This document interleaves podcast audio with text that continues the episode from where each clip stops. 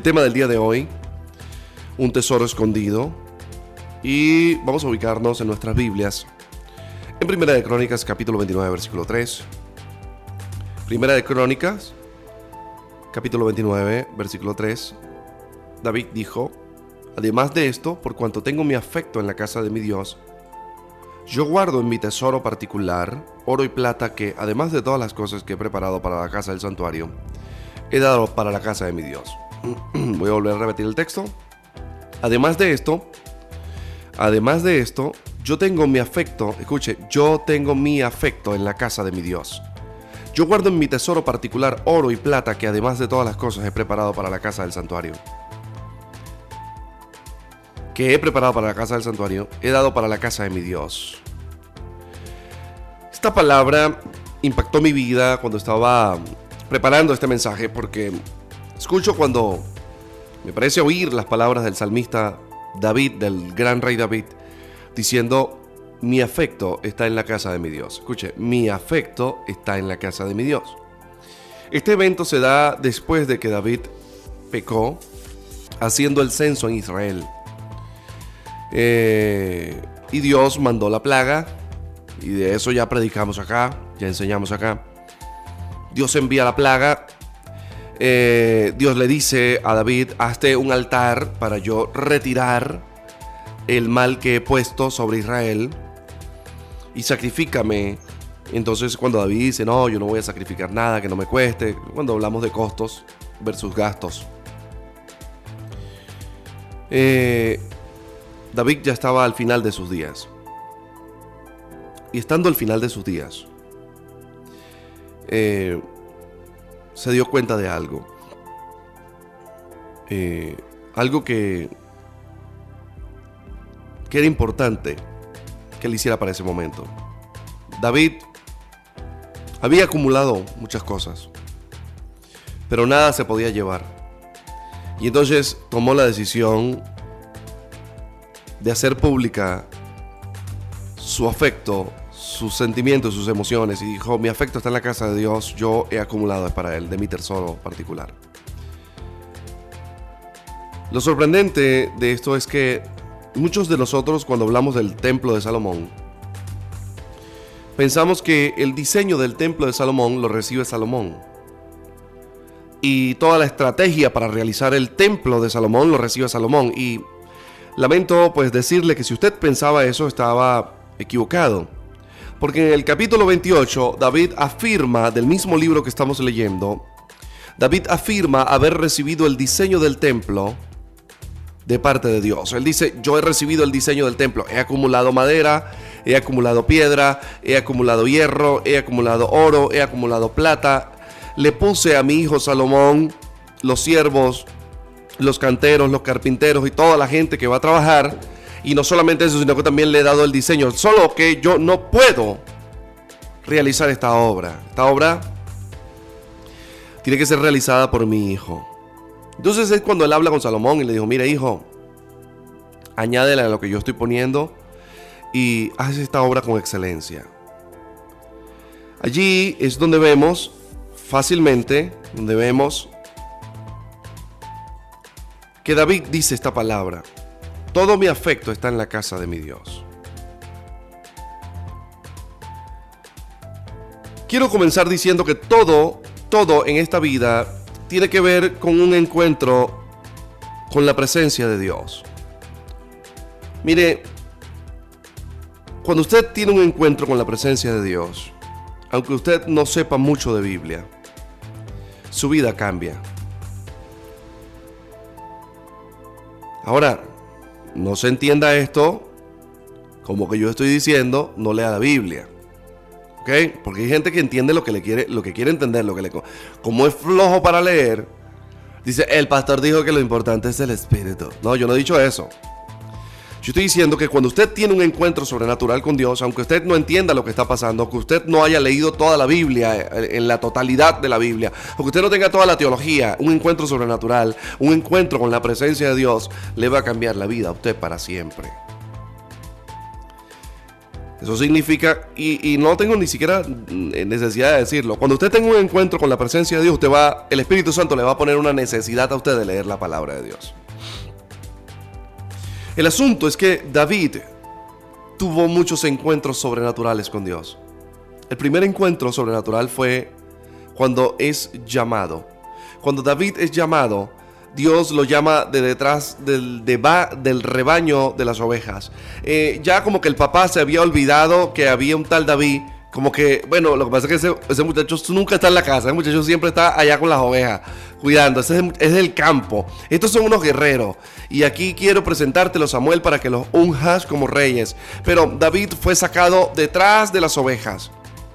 Y yo sé que hay gente que me está escuchando que mm, nadie daba ni un medio por usted, nadie daba una lochita por usted, nadie daba nada.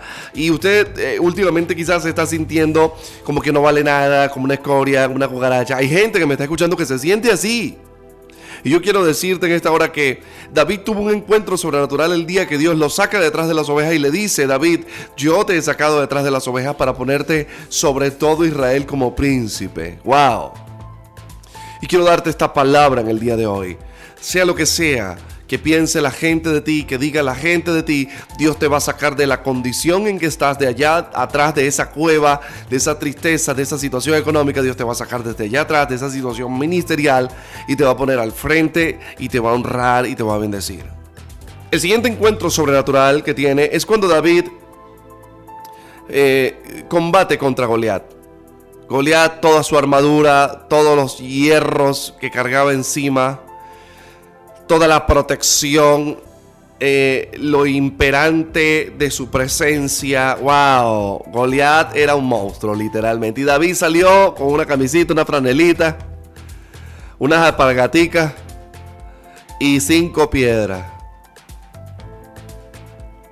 una sola pedra en la cabeza. Vamos a decir, Dios no es Dios. Tú vienes contra mí con espada y jabalina, pero yo vengo contra ti con esta piedra y en el nombre de Jehová. Agarra.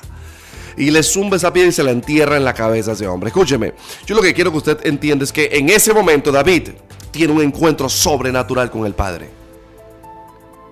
Una cosa es decir, que Dios vence a tus gigantes. Y otra cosa es salir al campo de batalla y ver al gigante caer y cortarle la cabeza al gigante. Esas son dos cosas distintas. Cada vez que Dios le hace un milagro a usted, cada vez que usted se consigue con algo sobrenatural de parte de Dios, usted inmediatamente va cambiando de perspectiva. Pedro cambió de perspectiva. No lo hicieron ninguno de los apóstoles que estaban en esa barca ese día.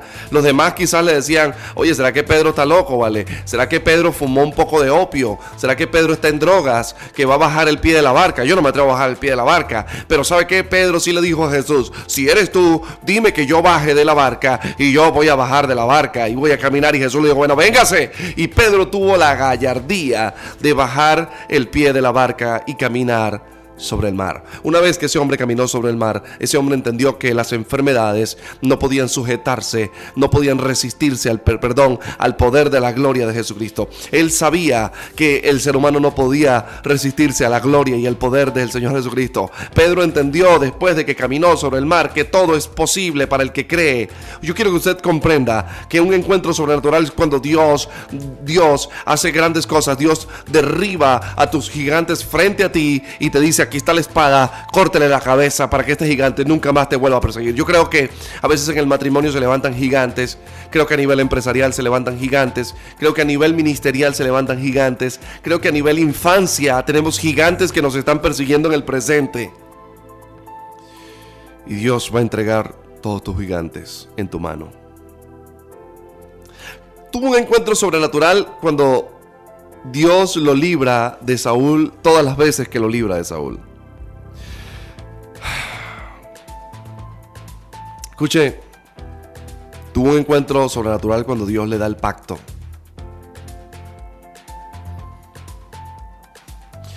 Tuvo un encuentro sobrenatural en medio de la misericordia de Dios. David mete la pata con Bexabé bien metida hasta el fondo. Y Dios lo perdona. Eso es un encuentro sobrenatural. A veces, mire, la religiosidad enseñó aquí en Venezuela. En Venezuela, no voy a hablar del mundo, pero voy a hablar de Venezuela. La religiosidad enseñó en Venezuela que eh, cuando tú cometías un tipo de error de este tipo, o sea, de esta, de esta magnitud, tú eras un indigno. Y como que si no tenías perdón. Y la gente, aunque tú le decías, mira, vale, pero Dios te perdonó, ya, o sea, supéralo. O sea, si Dios no puede perdonar un adulterio o una fornicación, o sea, imagínate. pero la gente, la religiosidad es tan fuerte que a Dios habiéndole otorgado el perdón, la gente no entiende el perdón, no lo acepta porque eh, necesita eh, eh, el escrutinio, necesita el golpe, necesita el latigazo de la culpa. Y David, en medio de tremenda metida de pata, Dios lo perdona. Pero no solamente le perdona esa, sino que el día que hace el censo, que quizás mucha gente se le opuso para ese censo, pero que David igual siguió para adelante. Y Dios le castiga y comienza a castigar al pueblo de Israel. Ese día David, quizá, mire, fíjese que David, cuando le, eh, Dios le da a elegir qué tipo de castigo va a recibir por, el, por lo del censo, Dios le dice, bueno, que caiga yo en las manos tuyas, pues. Y David está esperando que le caigan a latigazo a él. Y resulta que no le caen a latigazo a él, le caen a latigazo al pueblo. Y fue peor para David. Porque cuando hay un hombre que es conforme al corazón de Dios, él prefiere que las cosas le caigan a él que antes que le caigan a la iglesia. Y David empezó a chillar y a decir, Señor, ¿qué culpa tiene ese pueblo? David empezó a orar, a orar y a clamar a Dios. ¿Y sabe qué fue lo que pasó en esto? Que en medio del pecado se manifestó Dios en medio del holocausto en el altar por fuego. Escúcheme, yo estaba asombrado cuando estaba leyendo esto, porque pocos hombres en la Biblia Dios les respondió en sus sacrificios por fuego. Uno de ellos es Elías, y ya lo hablamos aquí una vez, porque yo vengo predicando en secuencia.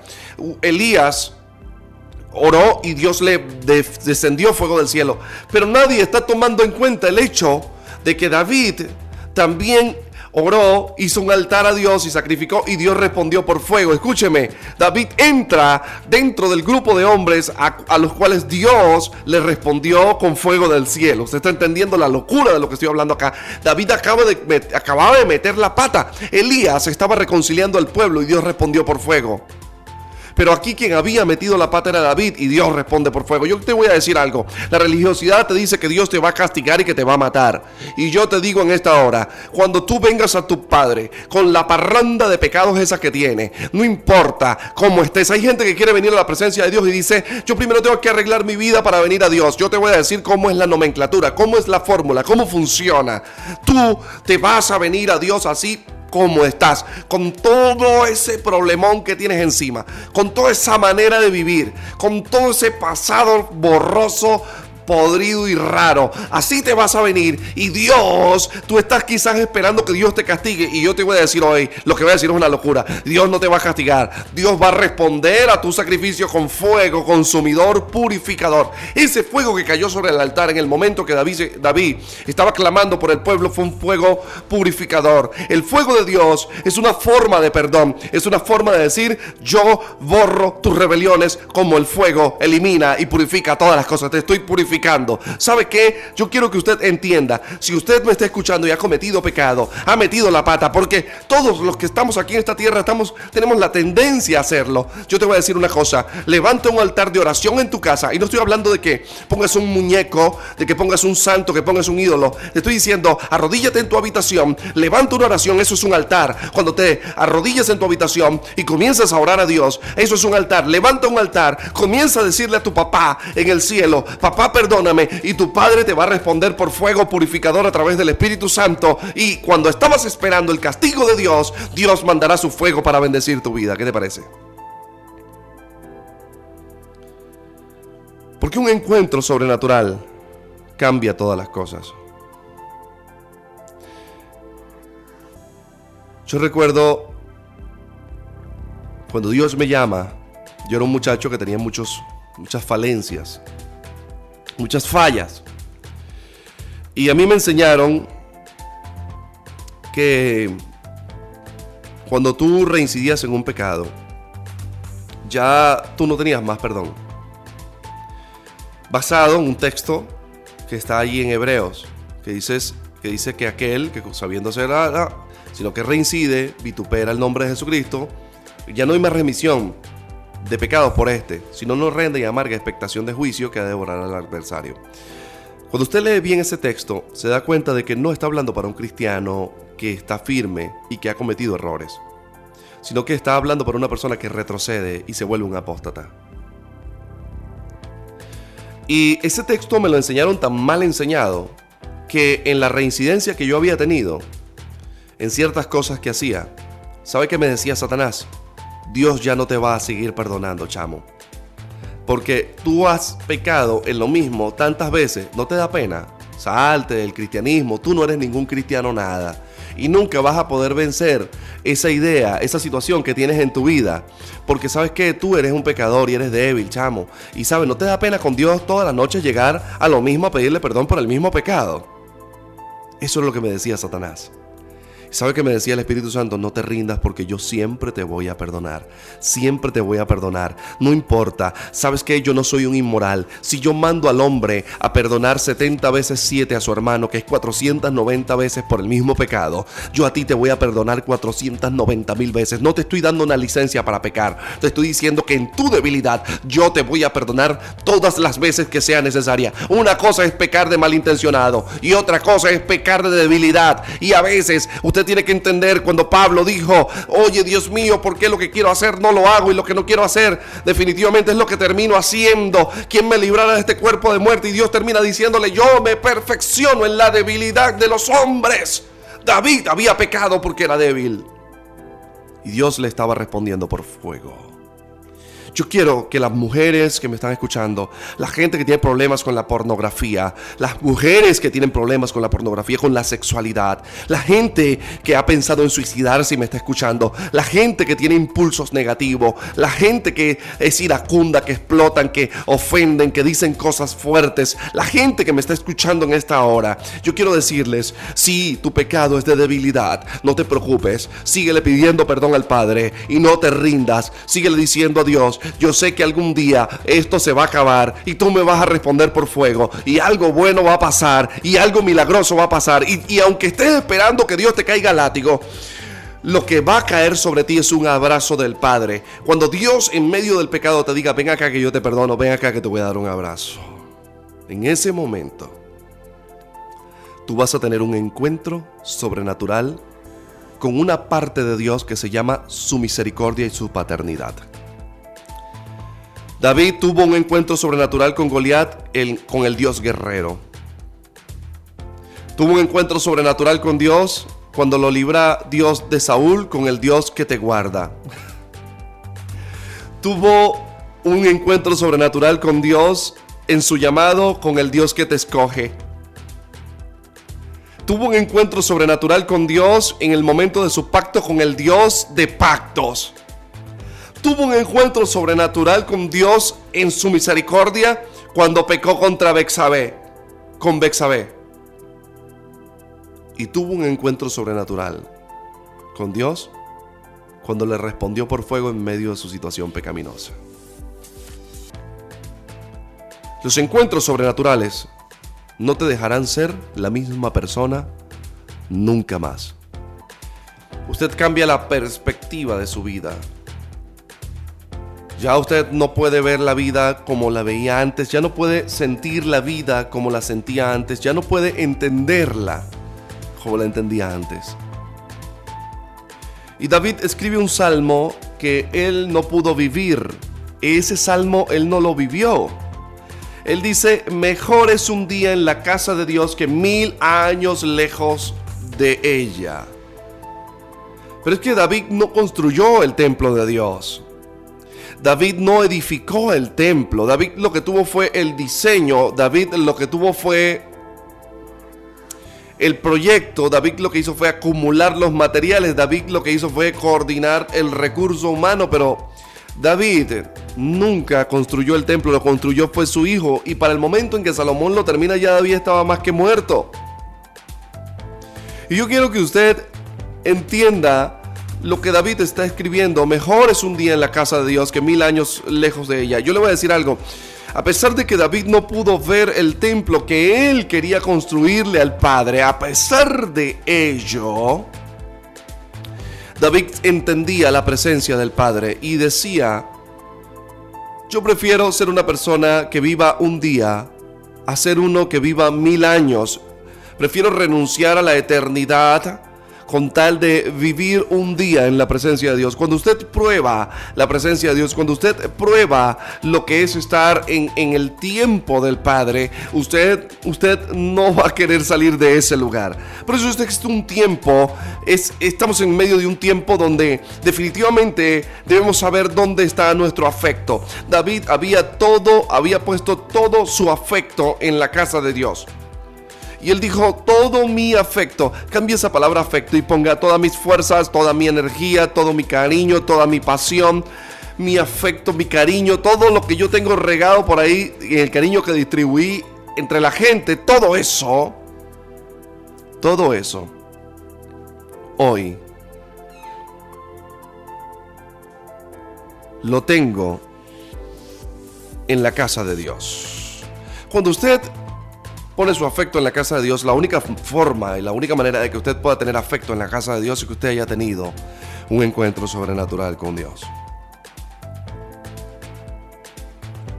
Es que cuando tienes un encuentro con Dios, cuando tienes un encuentro sobrenatural con tu Padre, es allí donde te baja Dios los diseños. En el capítulo 28, versículo 19 dice, todas estas cosas me fueron trazadas por la mano de Jehová. Pareciera que Dios se las hubiese dictado es que en la presencia de Dios es que tú vas a recibir el diseño eclesiástico. Voy a hablar para los pastores. A veces estamos imitando el modelo que hacen otros. Si este eh, hace obras de teatro, yo me lanzo con obras de teatro. Si este eh, hace eh, eventos para la gente pobre en la calle, yo voy a hacer eventos para la gente pobre en la calle. Si este corta pelo, yo voy a cortar cabello.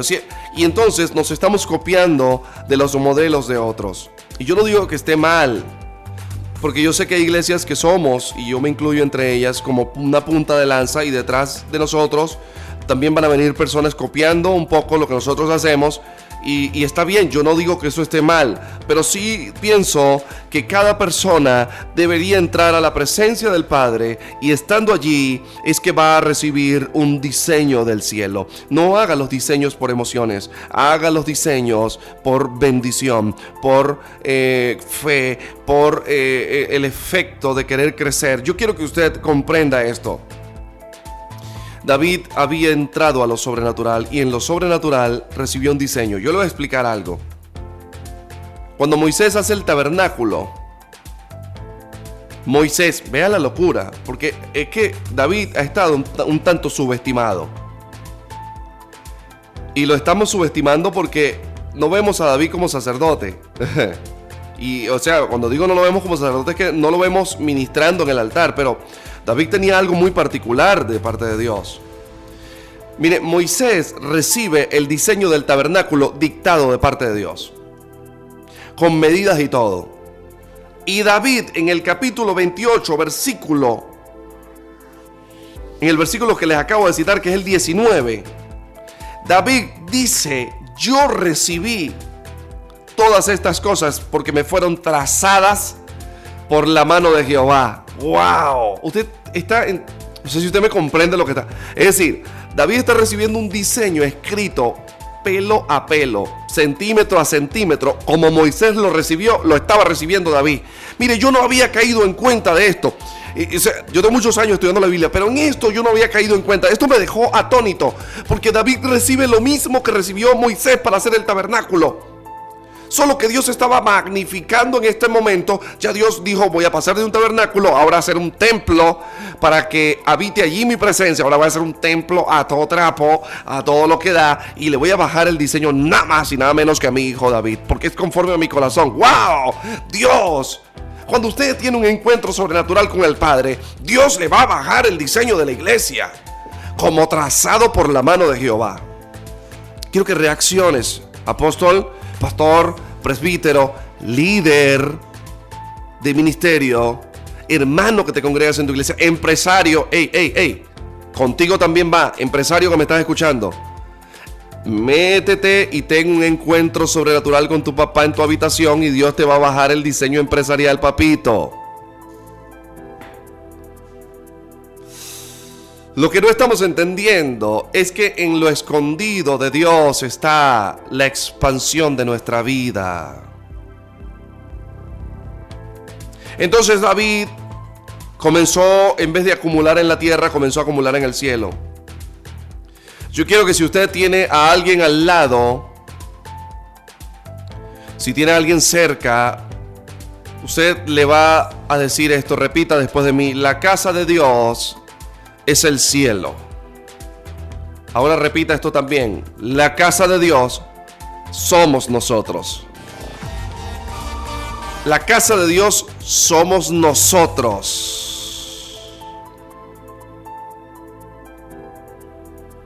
Yo quiero que usted entienda esto. David entendió lo que era la presencia del Padre y dijo, mi afecto está allí. Tengo mi afecto en la casa de Dios. Y como todo mi afecto está allí, también allí está mi tesoro. Y mira lo que dice, y de mi tesoro particular he guardado algo para Jehová. Mira lo que está diciendo. No, no, es que yo agarré el tesoro de allá de, del templo y del palacio. No, él dijo, sí, es verdad, el palacio tiene su tesoro, Israel tiene su tesoro, pero yo, lo de David, la platica de David, yo tengo un tesoro particular que se lo quiero dar a mi papá en esta hora.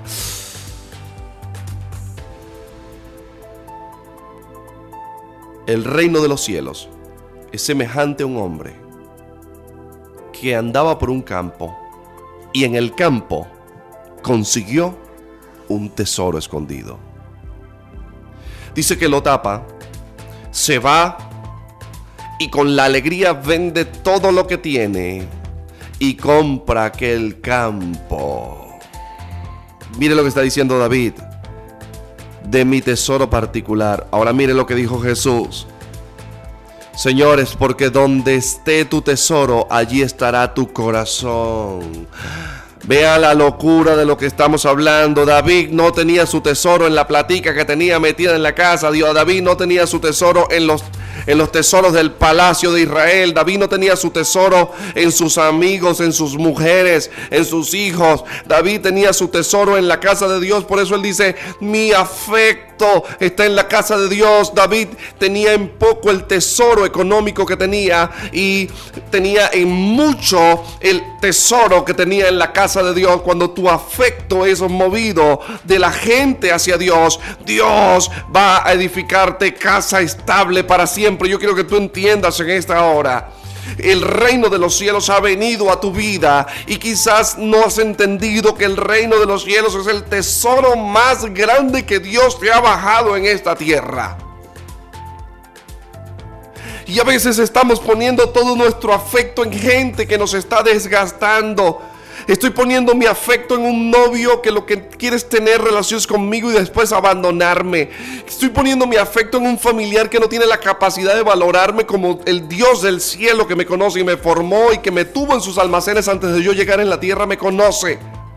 Estoy poniendo mi afecto en personas que me van a traicionar. Estoy poniendo mi afecto en cosas que me van a fallar. Pero David entendió después de haber tenido un encuentro sobrenatural con el Padre que el mejor lugar para poner el afecto de un ser humano es en el templo de Dios. Porque allí, escondido en su presencia, nadie te podrá tocar. Nadie podrá quebrar tus emociones. Nadie podrá dañar tus sentimientos. Nadie va a poder triturar tu vida patearte, nadie va a poder hacerte sentir miserable, porque cuando tú llevas tu afecto a la casa de Dios, sacas del tesoro de tu corazón lo mejor para tu Padre. Yo quiero que la gente que me está escuchando en esta hora entienda que es tiempo de sacar el cariño y el afecto de donde sea que lo tengamos regado y traer todo eso a la presencia del Padre y decirle al Padre que está todo mi afecto. Todo mi afecto está aquí para prepararte un lugar.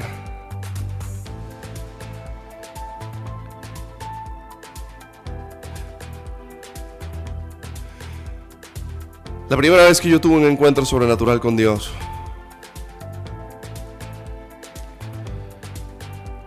me pareció que el mundo a mi alrededor desapareció.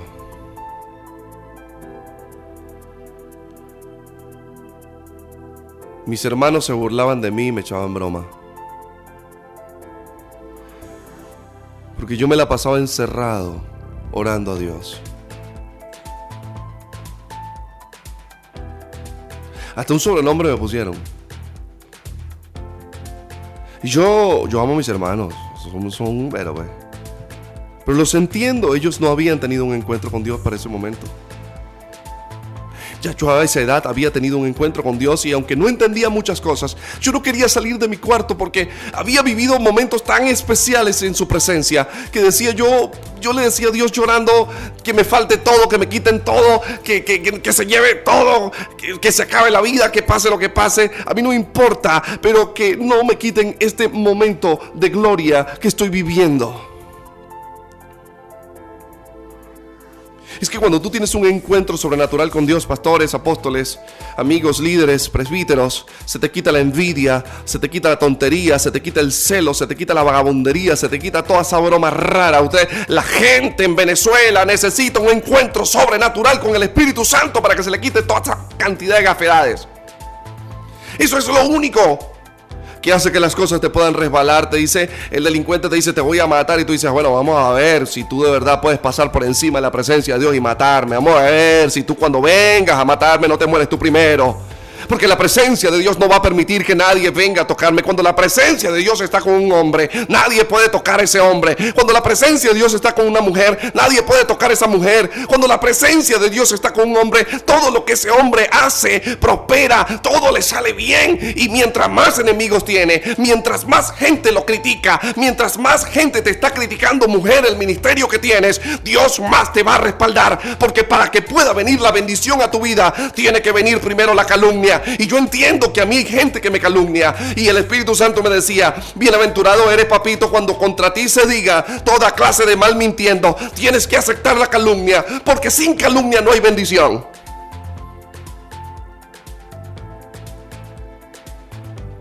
Quiero que la gente reaccione a lo que estoy hablando. Mire, yo siento una presencia aquí. Uy. Saque el afecto donde sea que lo tenga metido a quien sea que usted le haya mandado el afecto, quítelo de allí y tráigalo a la casa de Dios. Y desde la casa de Dios administrelo para los demás. Le voy a explicar. La casa de Dios eres tú. La casa de Dios eres tú. Dios dijo en cierta ocasión, en un momento, dijo, ya yo no voy a habitar en templos hechos de mano. Ahora he decidido comenzar a vivir en los templos, en los cuerpos de aquellos que me acepten para vivir. Yo necesito que tú le edifiques casa a tu Dios en el diseño que Dios te está dando, en la manera que Dios te está dando. Necesito que tú le edifiques en tu corazón, no un cuarto, no una piecita, no una necesito que le construyas a Dios un palacio en tu vida. Dios debe moverse con toda libertad y presteza dentro de tu cuerpo. Tienes que repetir todos los días, este cuerpo no es de los demonios, este cuerpo es del Espíritu Santo. Y ya deja de poner tu esperanza en el hombre. Empieza a exponer, empieza a colocar tu esperanza en el Padre. Cuando el reino de los cielos vino a tu vida es como un campo. Tú eres el hombre que caminaba en ese campo y conseguiste el tesoro. Habiendo conseguido el tesoro que es el reino de los cielos y todo lo que Él trae consigo, saliste corriendo y vendiste todo. Ahí es donde entra la canción de esta mujer que dice que me falte todo menos tu presencia. Ella vendió todo. Ella vendió todo emocionalmente. No le importó más el dinero, no le importó más nada. Nada le importó a su alrededor. Dijo que me falte todo, pero que no me falte tu presencia. Voy a vender todo. Yo voy a comprar el campo. ¿Cuál es el campo? El campo eres tú, es tu corazón, papito lindo que me estás escuchando. Tu campo es tu corazón en esta hora. Y Dios ha puesto el tesoro, Dios ha bajado el reino. El reino está aquí en, nosotros, está en nuestros corazones. Dios ha puesto el reino en tu vida. Y una vez que el reino está en tu vida, Dios te está diciendo, papá, si yo hijo querido te puse el reino en tu corazón, te puede faltar todo, pero no te va a faltar mi presencia. Y si mi, mi presencia está contigo, no hay mar que no se abra delante de ti. No hay montaña que no se mueva delante de ti. No hay mar que no pueda puedas caminar, no hay desierto que no puedas atravesar, no hay enfermedad que te pueda matar. Yo, si pongo mi reino en tu vida, con mi reino pongo todo. Ahora tú si valoras mi reino y lo atesoras como un tesoro grande y especial del buen tesoro de tu corazón, tú vas a sacar lo bueno para la gente y para mí. Y David dijo, además de todas las cosas he preparado, mire lo que dice, además de esto, por cuanto tengo mi afecto en la casa de mi Dios, yo guardo en mi tesoro particular. Estoy hablando ahora, mire, hay una administración aquí espectacular. Yo quiero preguntarte por tu tesoro particular. Escúchame, ya no es el que Dios puso allí.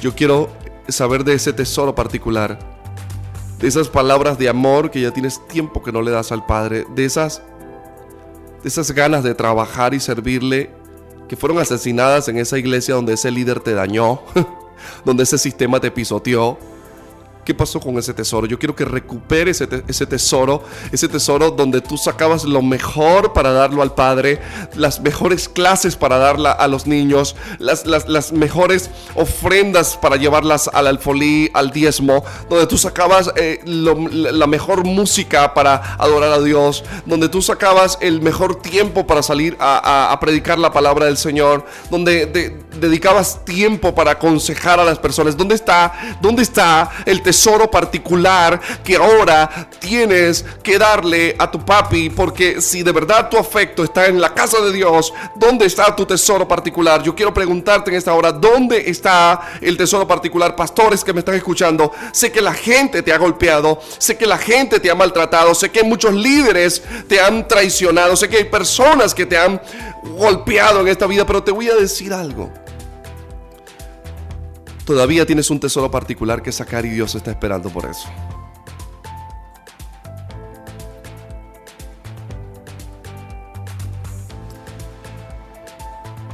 Ay, papá. El que ama la presencia del Padre le construye un lugar para que él habite. El que ama la presencia del Padre le construye un lugar para que Él pueda habitar. Nos despedimos de tu programa Una cita con la vida. Una cita con la vida. Hasta la próxima emisión. Gracias por sintonizarnos.